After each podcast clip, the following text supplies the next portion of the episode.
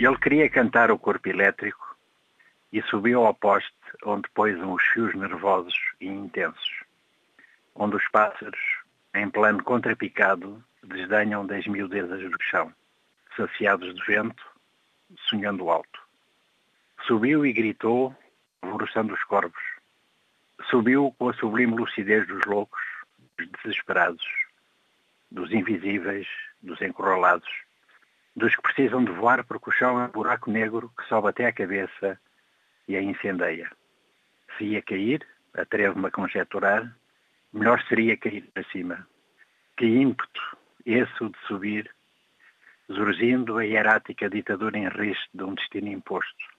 Que genuíno homem novo, ele com toda a revolta na voz, o peso dela desafiando a morte. E exigiu que se cantasse e oscilou do equilíbrio da anunciada queda, vendo os que lhe imploravam que descesse, que lhes fizesse companhia. Eles caminham descalços à espera da sarça ardente.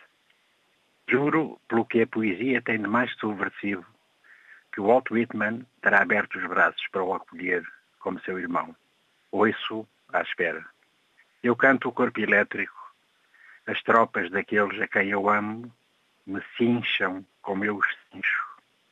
Não me deixarão livre até que eu vá com eles, responda a eles e os descorrompa e os carrega ao máximo com o carregamento da alma. Foi posto em dúvida que os que corrompem seus próprios corpos segregam a si mesmo? E se aqueles que profanam os vivos forem tão maus como os que profanam os mortos?